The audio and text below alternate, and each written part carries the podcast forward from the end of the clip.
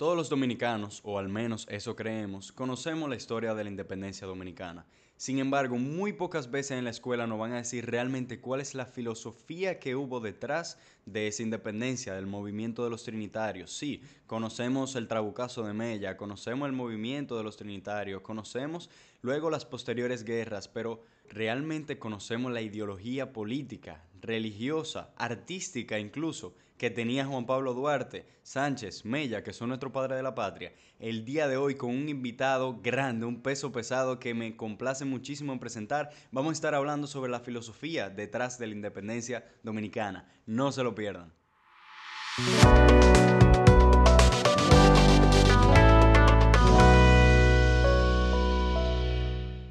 Señores, bienvenidos a Cristoico, su podcast para fundir, acompañado como siempre de su host, su servidor con mucho cariño, Ernesto de Dios. Y el día de hoy agárrense porque tenemos como invitado a un peso pesado. Él es Juan Carlos Estefan. Pero antes de comenzar con el tema en sí, vamos a presentar quién es Juan Carlos Estefan y por qué digo que es un invitado tan importante. Juan Carlos Estefan es empresario, presidente y director comercial de Proquimia Dominicana por casi 30 años. Además, es un apasionado grande de la historia dominicana y por esto en 2014 empezó el programa Historia Dominicana en Gráficas. Está disponible en todas las redes sociales, así que lo pueden ir a seguir. Probablemente el mejor programa de historia dominicana que se ve en el país. Asimismo, es profesor de la materia de historia dominicana en la universidad y créanme, señores, que vamos a gozar muchísimo con la presencia de este señor y sobre todo a poner a las neuronas a trabajar y aprender nuevas informaciones. Vamos arriba y muchísimas gracias Stefan por estar aquí. Comencemos con el podcast. Bienvenido Juan Carlos, mil gracias por aceptar la invitación y por estar en este pequeño y bonito espacio. Para mí es un placer. Bueno, me alegra bastante. Eh, antes de comenzar, importante decir que nos conocimos porque usted es mi profesor de historia dominicana, justamente, una clase interesantísima en Barnum Management School. Y, y gracias a la institución es que estamos aquí y no, nos conocimos y, obviamente pues estamos disponibles para compartir esta información tan importante. Correcto, Barna es una gran institución nueva, pero que definitivamente ha tenido la suerte de contar con jóvenes como tú y muchos otros de tus compañeros, que son definitivamente un grupo fantástico, un grupo con una capacidad eh, y una calidad humana y una preparación que nosotros estamos tratando de explotarlo al máximo para que ustedes se conviertan como lo que van a ser, los hombres y las mujeres del futuro. Bueno, que así sea. Y estoy de acuerdo, tenemos un, un excelente grupo en Barna. Definitivamente. Y yo me he sentido así en casa, contentísimo, y obviamente pues súper agradecido por este tipo de oportunidades, justamente. No, yo me siento igual. Entonces, si le parece bien, entrando en materia, contexto.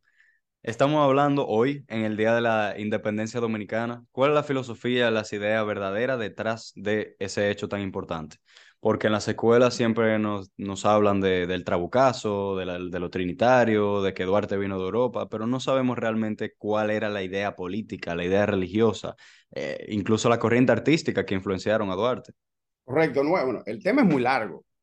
El tema es muy largo. Fundamentalmente, cuando Duarte era niño, parte hacia Europa a estudiar. Y cuando iba en el barco, siendo un mozalbete, tenía quizás 12, 14 años, el capitán del barco, cuando le preguntó su nacionalidad, él le dijo que él era dominicano y el capitán del barco le dijo que no, que él era haitiano, porque lo que se conocía era Haití. Y él tuvo una acre discusión con el capitán del barco diciéndole que no, que él era dominicano. Y eso fue lo que incendió la llama nacionalista en Duarte desde que era un niño, porque cuando él era muy pequeño, pues obviamente eh, eh, su familia completa, eh, Duarte venía de una familia de, acomodada, su papá tenía almacenes en las atarazanas, las atarazanas eran los almacenes que estaban, que están todavía, hoy no son almacenes, pero atarazanas significa los almacenes. Y su papá era un, importador y comerciante que disfrutaba de una posición económica bastante cómoda. tuvo 11 hijos, de los cuales murieron varios no todos se llegaron a desarrollar. E irónicamente, de todos los hijos que tuvo, solamente uno tuvo descendencia, que fue Vicente Celestino. Vamos a tocar ese tema un poco más adelante cuando tenemos más en Duarte. Entonces, cuando, cuando Duarte siente esa ofensa de que le han dicho que él es haitiano. Nace ese fervor patriótico, ese fervor nacionalista en él a muy, muy, muy corta edad. Pero eh, fundamentalmente eh, yo creo que debemos eh, comenzar definiendo lo que significa patria. O sea, porque tú dices, era un patriota y, y, a cada rato decimos lo que es un patriota, pero yo te pregunto a ti, ¿qué es patria? O sea, ¿qué es para cualquier persona qué significa patria? La palabra patria viene del latín, concretamente de la forma femenina del adjetivo patrius aum. Ese es el, el contexto donde viene la palabra patria. Y eso es relativo a, los, a, padres o antepasados, etcétera, etcétera. O sea, cuando tú hablas de patria, tú estás hablando de padre. Cuando tú hablas de padre, tú hablas de tus orígenes, tú hablas de, tu, de ti, de tu, de, tu, de tu descendencia. Entonces, cuando tú perteneces a una patria, tú eres hijo de esa patria. Entonces, es el, el primer término que tenemos que entender. Duarte, como, como patriota al fin, fue una, una persona que desde muy joven se preparó por estudiar y por prepararse y por ser un hombre preparado. Y déjame decirte algo, mucha gente, muy poca gente sabe que Duarte no hizo una carrera en específico, pero estudió más de 10 ciencias diferentes en la oportunidad que tuvo de estudiar fuera del país estudió eh, milicia, estudió eh, matemática, estudió geografía, estudió historia, eh, estudió filosofía, estudió dibujo, fue tenedor de libros, fue político, estudió derechos romanos, estudió humanidades, le encantaba la música y la agrimensura. Eso es algo que mucha gente no sabe. Eh, el, instrumento musical que él más le gustaba era la flauta. Su profesor fue don Antonio Mendoza y ese era el instrumento que él más le gustaba. Duarte hablaba muchos idiomas. Duarte hablaba español, hablaba inglés, hablaba francés, hablaba alemán, hablaba portugués, hablaba catalán, hablaba latín y manejaba el patuá. O sea que Duarte no era un aparecido, Duarte era un tipo que se preparó. Y además de todo, una persona, obviamente, que no hubiese tenido los recursos económicos para hacerlo, no llega a irse a estudiar fuera y aprender en las instituciones donde aprendió todo lo que Duarte llegó a formarse para ser el gran líder que fue. Obviamente, en un país, en el año 1844, antes, de, mejor dicho, durante la ocupación haitiana, eh, que como vimos en clase, el nivel de analfabetismo de nosotros era enorme, Inclusive, era tan grande que nosotros tuvimos presidentes que no sabían leer ni escribir. Polanco no sabía ni leer ni escribir. O sea que eh, cuando tú eres una persona como Duarte, entrenado, preparado, que habla muchos idiomas, que maneja muchas, muchas materias, dentro de todo ese grupo de personas, tú eres un líder natural, porque tienes una condición intelectual natural.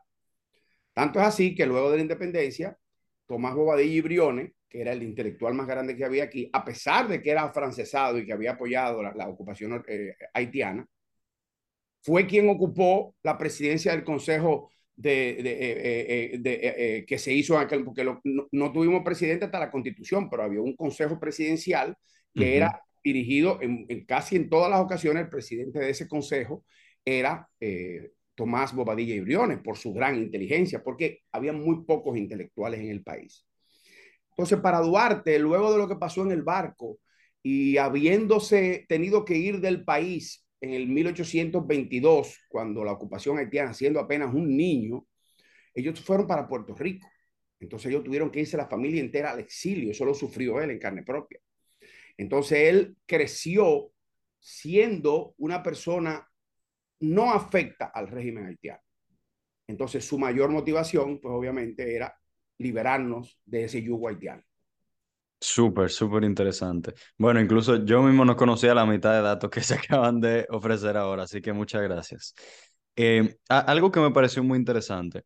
Usted mencionó en un momento la palabra afrancesado. Yo creo que es importante hablar de cuál era el, contexto a nivel, digamos, ideológico, quizá no partidario, porque no habían partidos políticos formalizados, pero ¿cuáles eran los diferentes grupos de dominicanos entonces? Estaban afrancesados, que eran pro del protectorado francés. Teníamos conservadores, que eran pro españoles, y luego los trinitarios, que ahí es que viene un poco la filosofía de los trinitarios, eran liberales, ¿no? Eran más nacionalistas que otra cosa, porque en realidad los trinitarios siempre han puerto... Cuando tú eres liberal, tienes una mentalidad eh, abierta, pero cuando tú eres nacionalista, tú normalmente eres de un corte donde la patria es lo primero. El liberal, fíjate que cuando, cuando surge el primer, te voy a poner un ejemplo, cuando nosotros tuvimos aquí a Trujillo y tuvimos a Balaguer, nosotros tuvimos un sistema de gobierno extremadamente conservador. Y ellos, pues obviamente, estaban muy unidos a los Estados Unidos. Estados Unidos fue quien apoyó en principio a Trujillo, aunque después le dio la espalda. Y por los norteamericanos, Balaguer con su discurso de anticomunismo, apoyado por los norteamericanos, vuelve al poder en el año 66, después de haber estado 31 años con Trujillo y dos años después que murió Trujillo. Entonces, todo eso se mantuvo hasta que Leonel Fernández llegó al poder, el Partido de la Liberación Dominicana, y con el liberalismo, porque ellos son liberales, eran, su doctrina es liberal, aunque hoy en día ya son sí. lo que quedan, porque ya la escuela del profesor Bosch queda poco, eh, él se convirtió en liberal y obviamente, ¿qué pasó? Eh, nosotros a partir de ahí hicimos un tratado de libre comercio, se abrieron las fronteras, vino el, el, el global, la globalización, donde ya la, las industrias importaban y nosotros, y fue en cierta forma positivo para algunos sectores y negativo para otros, porque hoy en día nosotros no somos un país productor. Nosotros tenemos como primer, como primer fuente de ingreso el turismo. El turismo es una industria sin chimenea. No es que nosotros tenemos grandes fábricas, nosotros producimos el dinero que producimos porque el 23% del PIB lo produce el sector eh, eh, turismo. Entonces, si nos vamos ahora al contexto de lo que eran ellos, ellos eran nacionalistas, los trinitarios nacionalistas, pero recuérdate que también estaba la corriente de Buenaventura Báez, que era también propenso o a una anexión a los Estados Unidos o a cualquier otro país que no fuésemos nosotros, porque durante todos los años que vinieron después de la independencia, y no que me quiero adelantar, nosotros no tuvimos la capacidad de poder manejar el país económicamente y bueno, de, anexarnos en el 61 y perdimos la primera república. Entonces, por eso el concepto de cuál era la, la, la doctrina que podía existir, en ese momento no habían partidos políticos. Se juntaron, como podemos decir en un buen español, mansos y cimarrones porque durante el 1844 1800, hasta que, hasta que Santana ocupa el poder, hubo 14, 15 gobiernos diferentes que duraban 15 y 16 días y venían y salían de diferentes tendencias. O sea que fundamentalmente la trinitaria y los trinitarios eran de corte nacionalista. Súper.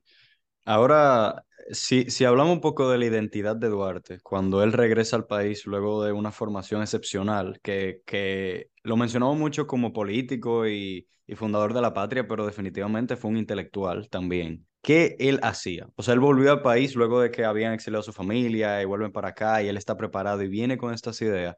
¿A qué él se dedicaba? Sabemos que él funda tres sociedades, pero realmente cómo fue que él pudo mantener de forma sostenible este proyecto sin que lo descubrieran o, lo mataran. Bueno, mira, eh, Duarte, dentro del movimiento nacionalista de la Trinitaria, Duarte per se era liberal, era de corte liberal, y, pero los afrancesados que estaban aquí coartaron mucho ese liberalismo que él quería impregnar dentro de, sus, de, los, de las personas que él, él quería seguir. Y definitivamente, recién fundada la República, hubo un intento por que el protectorado francés fuese el que nos acogiera. Uh -huh. Sin embargo, los ideales democráticos de Duarte fueron el principio que dictó que la mayoría de los gobiernos dominicanos siguieran esa filosofía. O sea, si nos vamos a hablar de Duarte en el contexto, Duarte fue militar. Duarte fue militar de los 16 años, 17 años, ocupó varias posiciones.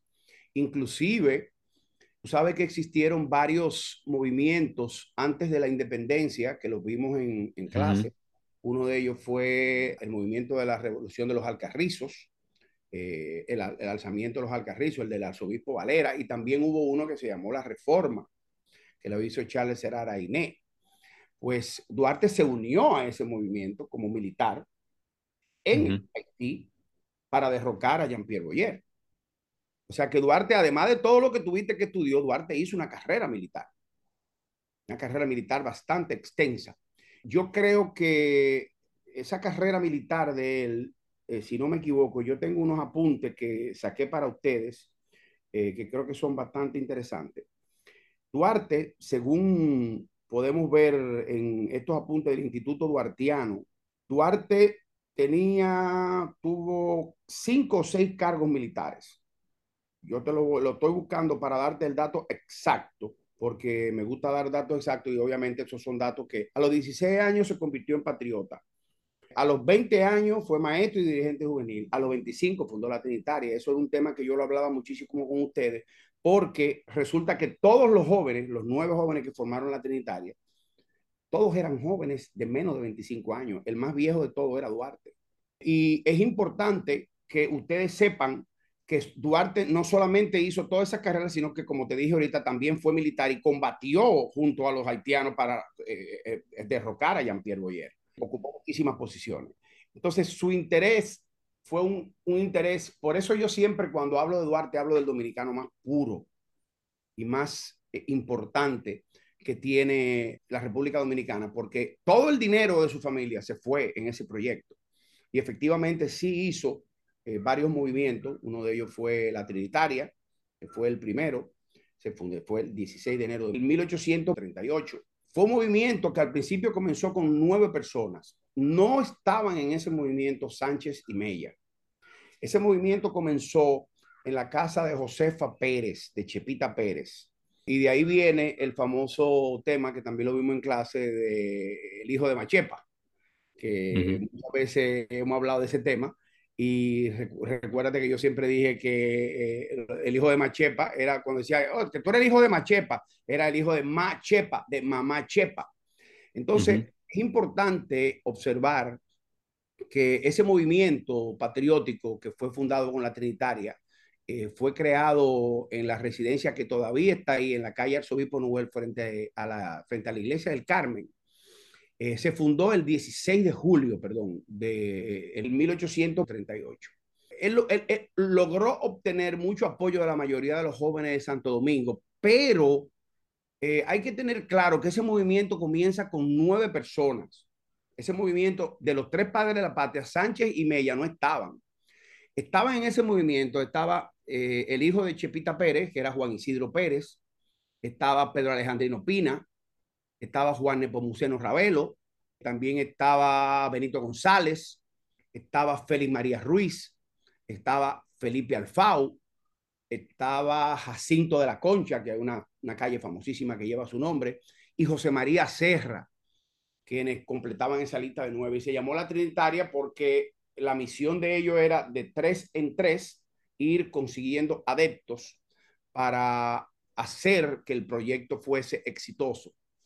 Eh, pero ellos fueron descubiertos al cabo de un tiempo y como Duarte tenía ciertas dotes artísticas, pues eh, hizo otras agrupaciones que entre ellos vamos a citar la más importante, que fue la filantrópica, aunque hizo antes de esa una que fue la dramática, se llamó la asociación La Dramática, la cual eh, duró poco tiempo porque el, la metodología que utilizaron no era la ideal, no llegaba a donde yo quería llegar. Entonces surge la filantrópica, donde la filantrópica eran obras de arte, obras de, presentaban obras de teatro eh, a grupos de jóvenes, donde a través de, acuérdate que los haitianos no hablaban bien el castellano. Entonces, eh, como ellos trataron de imponer el francés, nunca lo lograron, porque resulta que ni ellos hablaban francés. Ellos trataron de, de meter código francés, pero ellos no, ni ellos hablaban francés.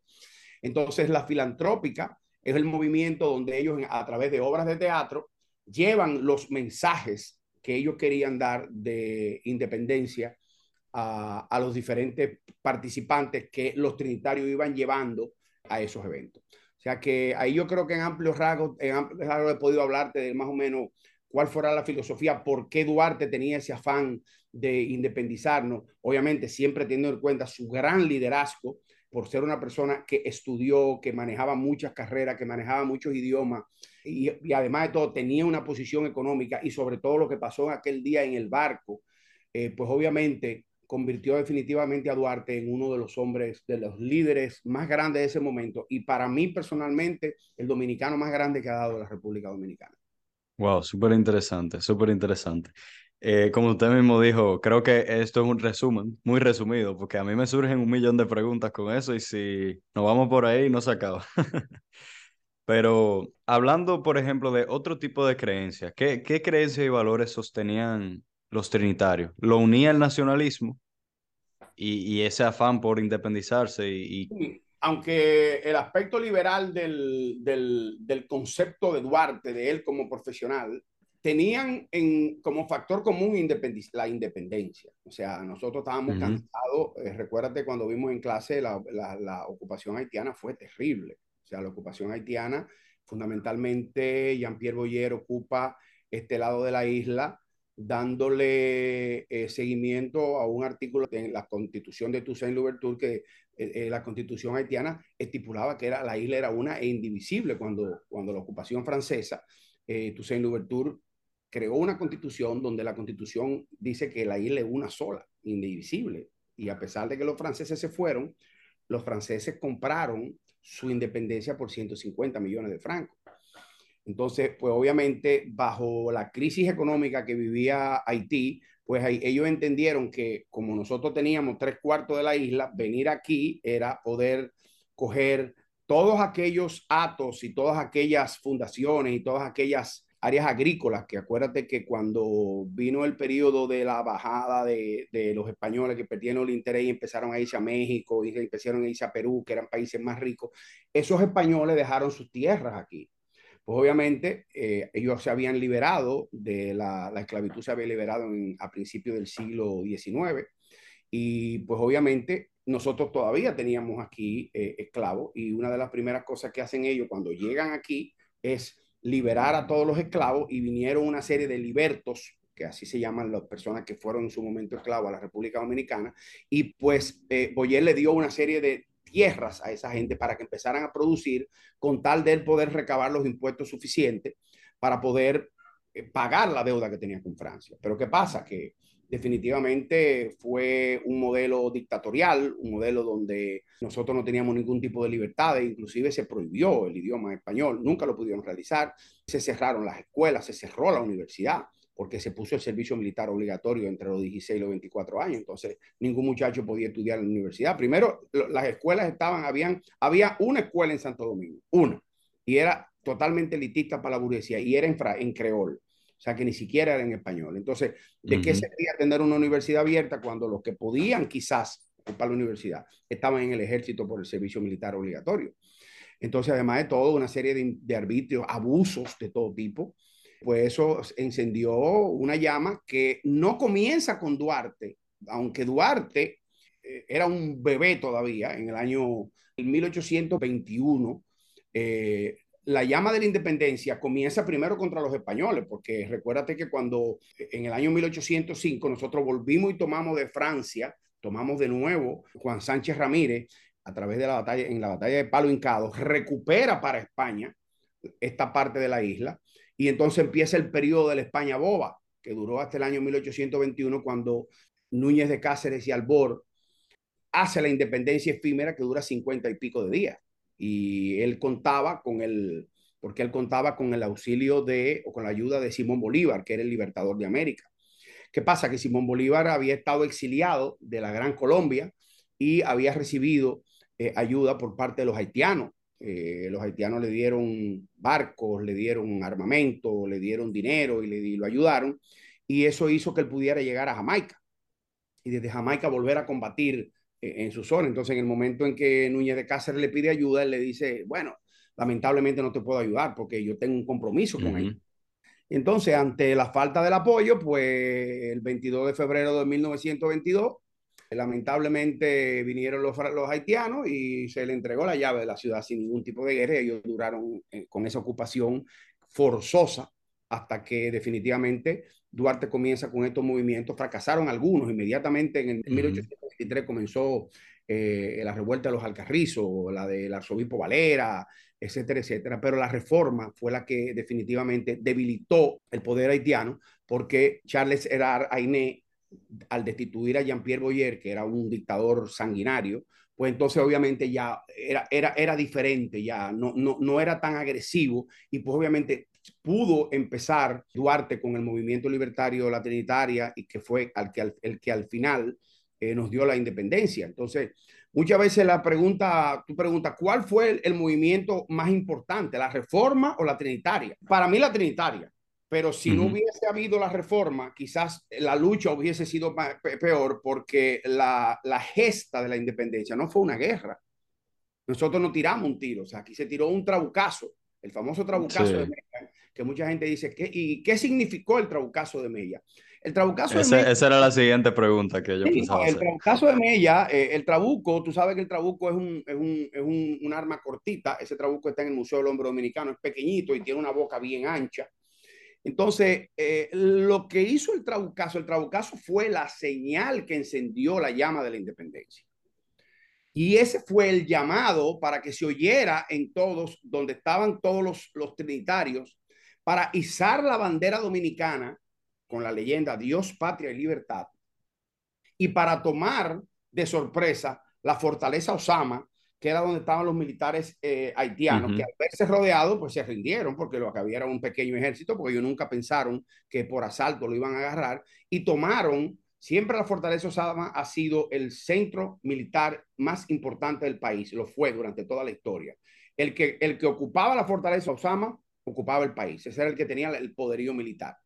Pero el trabucazo no fue más que una señal, fue como diciendo, si hubiera sido ahora, quizá hubiéramos mandado un WhatsApp ok, ahora, y entonces todo el mundo hubiera actuado, pero en aquel entonces no había teléfono, no había nada, no había absolutamente nada.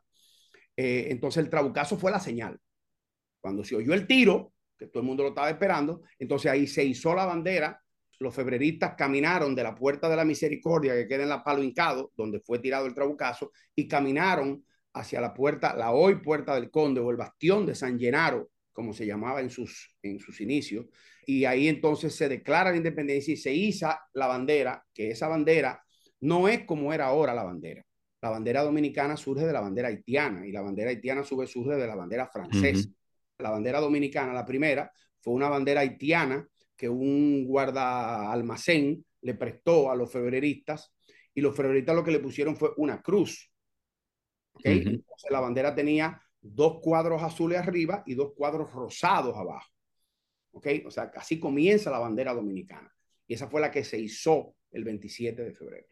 Y a mí me sorprende que en muchos de los cambios que se han hecho a nuestra bandera son simplemente de la tonalidad del color. Correcto. Como en símbolo de, de ese algo que representa. Y sí, eso me parece muy llamativo. Lo, primero que nada se cambió de rosado a, a de, de, rosado a rojo y el azul era un azul más opaco. Después se cambió al azul ultramar y al rojo vermellón, que son los colores de la bandera actual. Y el, el que sí sufrió veintitantos cambios fue el escudo, el escudo nacional, que sería interesante también que tus televidentes puedan ver el video que se hizo, que hicimos de, de, uh -huh. de los cambios que tuvo el escudo pero definitivamente sí, la bandera ha tenido pocos cambios, pero sí ha tenido varios cambios. Esa bandera que vemos hoy en día no fue la que se ondeó el 27 de febrero, definitivamente no lo fue. Muy interesante, muy interesante. Si seguimos hablando del, del tema de las ideas, ocurre el famoso 27 de febrero de 1844. Eh, sabemos que hubo más guerra, no fue algo tan sencillo, se peleó, se peleó, se peleó, pero realmente Duarte se va al exilio vuelve en un momento en 1844, si no me equivoco, pero se va y acaba muriendo luego en 15 de julio de 1844. Pero él acaba muriendo fuera. ¿Qué ideas filosóficas y religiosas, porque también la religión jugó un papel muy importante, pudieron impregnar el, el movimiento trinitario y entonces cómo y por qué luego desaparecen? Porque definitivamente el gobierno que hubo aquí en la Primera República no seguía los ideales duartianos. Bueno, mira, Duarte era, Duarte y los trinitarios eran eminentemente católicos. Eminentemente católicos. Tanto es así que en nuestra bandera dice Dios, patria y libertad y tiene la Biblia. Uh -huh. Nosotros somos una república laica y lo fuimos desde el principio, donde se permitieron las libertades de, de culto, pero nosotros somos un pueblo eminentemente católico. Aunque Duarte era masón, no vamos a entrar en detalle lo que es la masonería porque nos vamos a meter dentro de una, la logia masónica, que es una logia que también mucha gente la critica, otras personas no, pero la logia era gran maestro de la logia masón, o sea, era masónico, pero era un hombre sumamente católico, él y su familia, al igual que todos en sentido general. Pero hay que tener en cuenta también una de las cosas más importantes, porque la gente, aquí no, el dominicano tiene el síndrome del perico. O el síndrome ¿Cuál es ese síndrome? El síndrome de la cotorra. Al dominicano le encanta repetir cualquier porquería que, que lee en las redes. Y desde que tú empiezas a oír que el gran padre de la patria fue Mella, porque eh, Sánchez, porque Duarte no estaba aquí, y que el que debería de ser el padre de la patria es Sánchez, no Mella, o Mella, no Duarte, porque Duarte no estaba aquí. Y tú ves que entonces empiezan por ahí en las redes sociales 10 o 12, no voy a decir quiénes, eh, a repetir lo mismo. A mí lo que me da es risa, porque en ausencia de Duarte, Sánchez, que se había identificado tanto, idolatraba tanto y seguía tanto a Duarte, al igual que Ramón Matías Mella, porque mucha gente dice que es Matías Ramón Mella, pero él, él, él firmaba Ramón Mella Castillo y su acta de nacimiento Ramón Matías Mella Castillo. Sánchez era un hombre que prácticamente él fue el líder y el estratega político de la guerra dominicana y contraatacó la ocupación haitiana desde fuera y desde dentro del país y tomó la rienda de la lucha tras la ausencia de Duarte y proclama la independencia el 27 de febrero de 1844. Mella del Trabucazo y quien la proclama es Sánchez, pero siguiendo los ideales y los lineamientos de Duarte, ese era su ídolo, ese era, ese era su, su guía y él seguía de Duarte. Lo que pasa es que Duarte desde que llegaba aquí lo perseguían a todos lados. Tanto es así que el papá de Duarte, don Juan José Duarte, lo tuvo que sacar del testamento, de su testamento de él, antes de morir. Porque si lo ponía en el testamento, eh, le iban a embargar todo porque Duarte estaba siendo perseguido por todo el mundo. Es más, Duarte se entera de la muerte de su papá un mes después de que su papá muere. O sea, era un hombre que vivió pensando en la patria. Eh, él, se le olvidó todo, su familia, todo el mundo. Tuvo relaciones, varios tipos de relaciones amorosas. Hay muchas especulaciones y hay mucha gente que habla eh, muchísimas sandeces en las redes. Él tuvo una novia, la nona, que era su, su, gran pasión. Se dice que tuvo casado con una prima que se llamaba Manuela Die y que tuvo dos, dos hijas de que sinforosa, que sé yo qué. Duarte no dejó descendencia. Duarte no dejó descendencia. Él tuvo una novia que se llamó Prudencia, le decían la nona, que lo esperó toda la vida, nunca se casó. Y cuando su, su cadáver llega al país, ella vio cruzar el féretro por el frente de su casa y dijo, te esperé toda la vida. Y nunca se casó tampoco. Él era un hombre que cuando estudiaba afuera también era un hombre que por su intelecto y por su habilidad, porque era un hombre muy hábil, un hombre muy inteligente, era un hombre que le gustaba mucho a las mujeres, pero él sacrificó todo, todo por su patria y por la independencia. Porque él sabía que de tener un matrimonio, de tener mujeres, de tener hijos, con la persecución que él tenía, esos muchachos no iban a poder en su vida poder desarrollarse porque iban a ser perseguidos igual que él. Y él sacrificó su vida personal por los ideales patrióticos que tenía. Y eso es, eso, Sánchez tuvo muchísimos hijos, Mella por igual. Sin embargo, Duarte no, porque Duarte se enfocó en la, en, la independencia y en la liberación del pueblo dominicano de los yugo haitianos. Y después las guerras que empezaron, que fueron 14 guerras, o sea, a los 10 días, a los 14 días, vino la batalla de Fuerte de Rodeo, que fue inmediatamente la, empezaron los haitianos y después de ahí fueron 14 guerras que se libraron hasta que, eh, hasta que finalmente se dieron cuenta de que ya no podían porque eh, nosotros vivíamos en una, en, una, en una economía totalmente de guerra, lo cual nos quebró totalmente y fue lo que a Pedro Santana lo hizo, llevarnos luego a la anexión en 1961 y ahí se pierde la Primera República.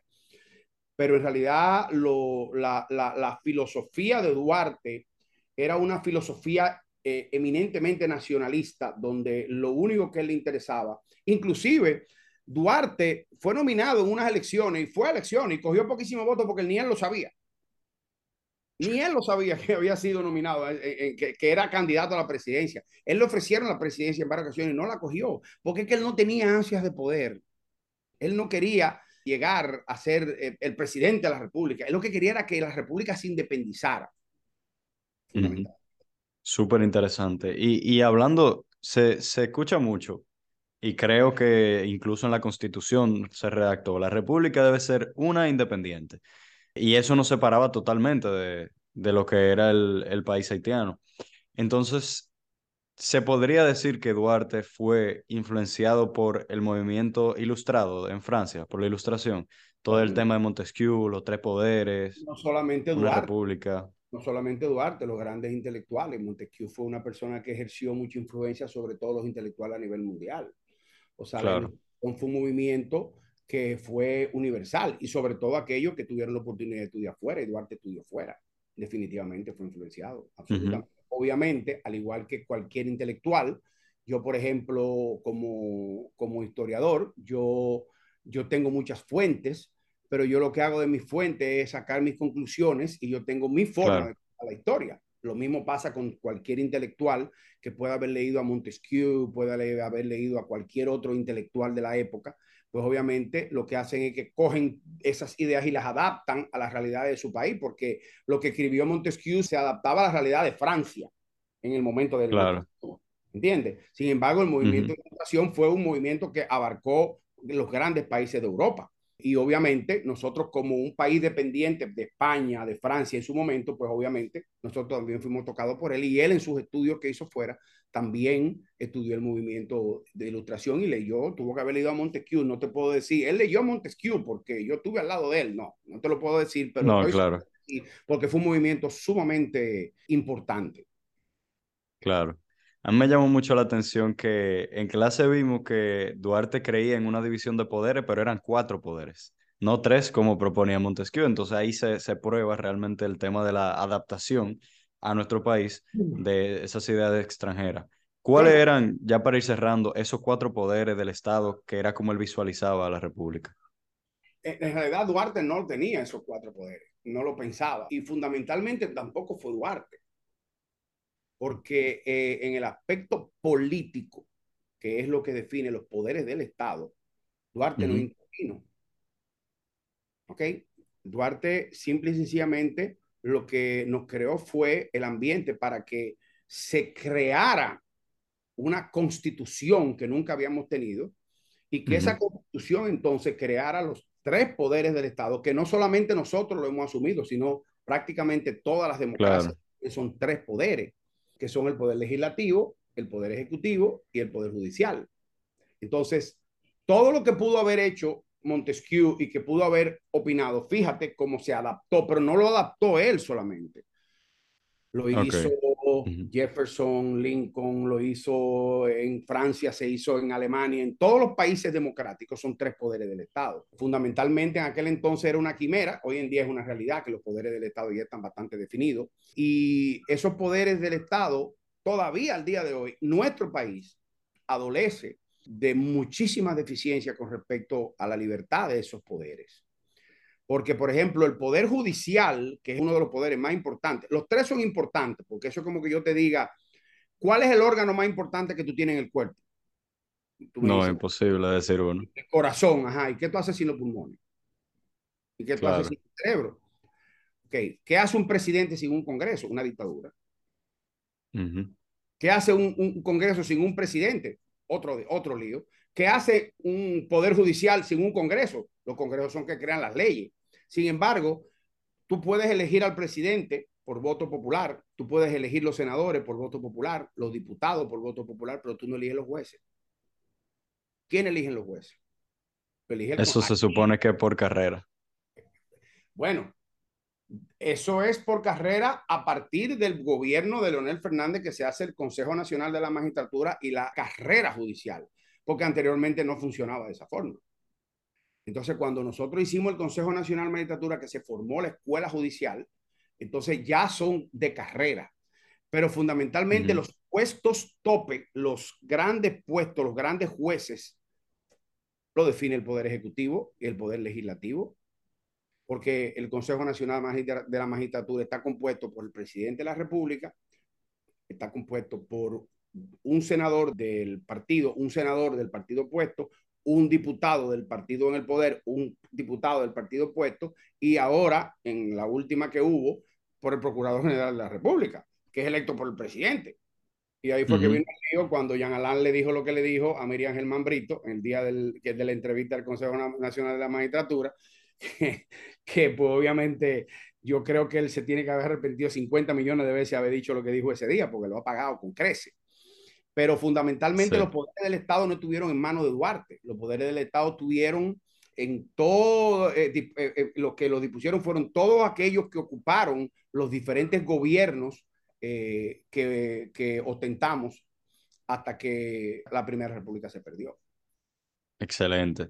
No, fue interesantísimo. Yo mismo he aprendido bastante en, en este episodio y yo espero que cualquier persona que, que, observe y que escuche esta conversación pues también se lleve muchísimas cosas positivas de nuestra historia. Para ir finalizando, si yo le pregunto a usted cuál sería la exhortación final que usted da en este episodio, eso que usted quiere llamar a los jóvenes o cualquier persona que, que observe este programa, ¿cuál sería? Mira, tú me conoces muy bien. Tú sabes que yo desde hace muchos años me he desempeñado como empresario en el sector eh, hotelero a través de mi empresa Proquimia Dominicana. Y desde hace más o menos 10 o 12 años eh, comencé con esta pasión de la historia. Yo siempre a ustedes y a cualquier persona con quien comparto estas líderes de historia, eh, les dejo un mensaje de que siempre tú puedes tirar para adelante en la vida, ser un gran empresario, siempre tener dinero, hacer dinero, pero siempre debes dejar una impronta de participación en esta vida. Y no nacer para semilla, sino dejar un aporte. Y el mío específicamente es el tratar de enseñarle todas estas estos pasajes de la historia a ustedes los jóvenes para que ustedes vean cómo muchachos de la edad de ustedes fueron nuestros grandes héroes. Y que cuando yo me recuerdo que varios alumnos siempre en las promociones me preguntan, profesor, ¿y por qué en una profesión de Bachelor and Business Administration, que es una carrera eminentemente de administración de negocios, pasé negocio, ¿por qué nosotros tenemos que aprender historia? Y a medida que yo voy enseñándole la historia, se van dando cuenta, todos los males de hoy vienen desde, desde la época de la colonia. Y no, uh -huh. todavía muchos de esos males nosotros no lo hemos superado. Tú siempre me oyes a mí decir, y me has oído decir un millón de veces, que el que no conoce su historia está condenado a repetirla. Eso no es de Napoleón, como dice mucha gente. Eso es de Marco Tulio Cicero, mucho antes de Cristo. Uh -huh. Pero yo a eso le agrego que los que conocemos la historia también estamos condenados a repetirla por aquellos que no la conocen. Entonces, por eso yo exhorto que todo el mundo se tome un tiempo en aprender un poco de la historia dominicana. Y si tú quieres comenzar todo, tú dices, pero ¿por dónde comienzo? Apréndete los nombres de las calles, de quiénes fueron esos personajes que están en la calle. Y cuando tú veas quién fue cada uno de esos personajes, tú te darás cuenta por qué fue nombrada esa calle con ese nombre. No me digas tú a mí que a ti no te gustaría que en el futuro hubiese una calle que se llamase, que se llama Ernesto de Dios. Pero claro. para que suceda, tú tienes que aportar. Entonces nosotros somos uh -huh. maravillosos criticando. Nosotros somos los mejores del mundo. Nosotros somos los mejores presidentes del mundo, somos nosotros. Y los mejores críticos del mundo somos nosotros. Pero ¿qué, ha ¿qué haces tú por tu patria? Yo estoy haciendo mi papel. Mi papel es, además de tener un desarrollo empresarial que puedo darle un buen nivel de vida a todos mis empleados, a mis colaboradores y a mi familia y a, y a todo el mundo que me rodea, también aporto con enseñarle a los jóvenes estos pasajes de historia para que sean mejores dominicanos y puedan a la vez poder emular todos esos hombres y todas esas mujeres que colaboraron tanto a que nosotros seamos la gran patria que somos en el día de hoy. Por eso cada vez que yo oigo eh, que nosotros vivimos en una dictadura, la gente habla muchísimo de disparate más. A mí lo que más vergüenza me da de todo es ver como hoy en día jóvenes, jóvenes muchachitos, andan por ahí, que vive el jefe, que debería devolver Trujillo, que aquí, que sí o qué. Esas son cosas que de verdad a mí en mi cabeza no me caben. Y por ahí, si seguimos hablando, te puedo decir una serie de incongruencias. Y todo eso se debe fundamentalmente a desconocimiento de la historia. Entonces, si usted quiere ser una persona exitosa en los negocios, usted debe tener la capacidad de conocer la historia, de saber cómo se fundó esta nación, cómo se fundaron los primeros negocios, cómo se fundó la economía de este país, cómo se fundó toda la base democrática de lo que nosotros disfrutamos en el día de hoy. ¿Cuántas veces perdimos la soberanía? La perdimos tres veces. Tuvimos dos invasiones norteamericanas. Todo eso hay que conocerlo para tú poder primero amar tu patria y además de eso, tú poder emular lo que esas personas hicieron y tú poder ser un ente de aporte a la sociedad. Porque si todos aportamos a la sociedad, vamos a lograr cada día más una mejor nación. Excelente, yo creo que ya no tengo palabras para, para concluir ahí. Muchísimas gracias, Juan Carlos Stefan, por estar aquí. Recordarle a las personas que estén viendo que pueden seguir Historia Dominicana en Gráfica, está en Facebook, está en Instagram, está en YouTube, todos los videos de los personajes de la calle, de la independencia y todo esto que hemos hablado en pequeñas capsulitas súper digeribles. Así que muy recomendado. Y bueno, por mi parte, si alguien no me conocía antes, pues me puede seguir a mí por TikTok, por Instagram, también como arroba cristoico barra baja podcast. Y mis redes personales, arroba es valoir, es valor. Y bueno, por, nuevamente mil gracias por estar aquí, por acompañarnos en este espacio que yo entiendo que ha sido de muchísimo valor. Y bueno, a los demás nos veremos en el siguiente episodio, si Dios quiere. Gracias por la invitación y te felicito por la iniciativa. Muchas gracias. Así que nada, señores, no me queda más que despedirme agradeciendo muchísimo por su presencia, por llegar hasta el final, por escuchar este episodio tan pero tan pero tan interesante y sobre todo regalarnos su preciado tiempo. Recuerden que el objetivo final de este podcast siempre va a ser crecer, hallar el balance y ser luz en la oscuridad. Mil gracias por ver, recuerden compartirlo si les gustó, dale like, comentar qué les ha parecido y nos veremos en el siguiente episodio de este, su podcast Cristoico. Thank you.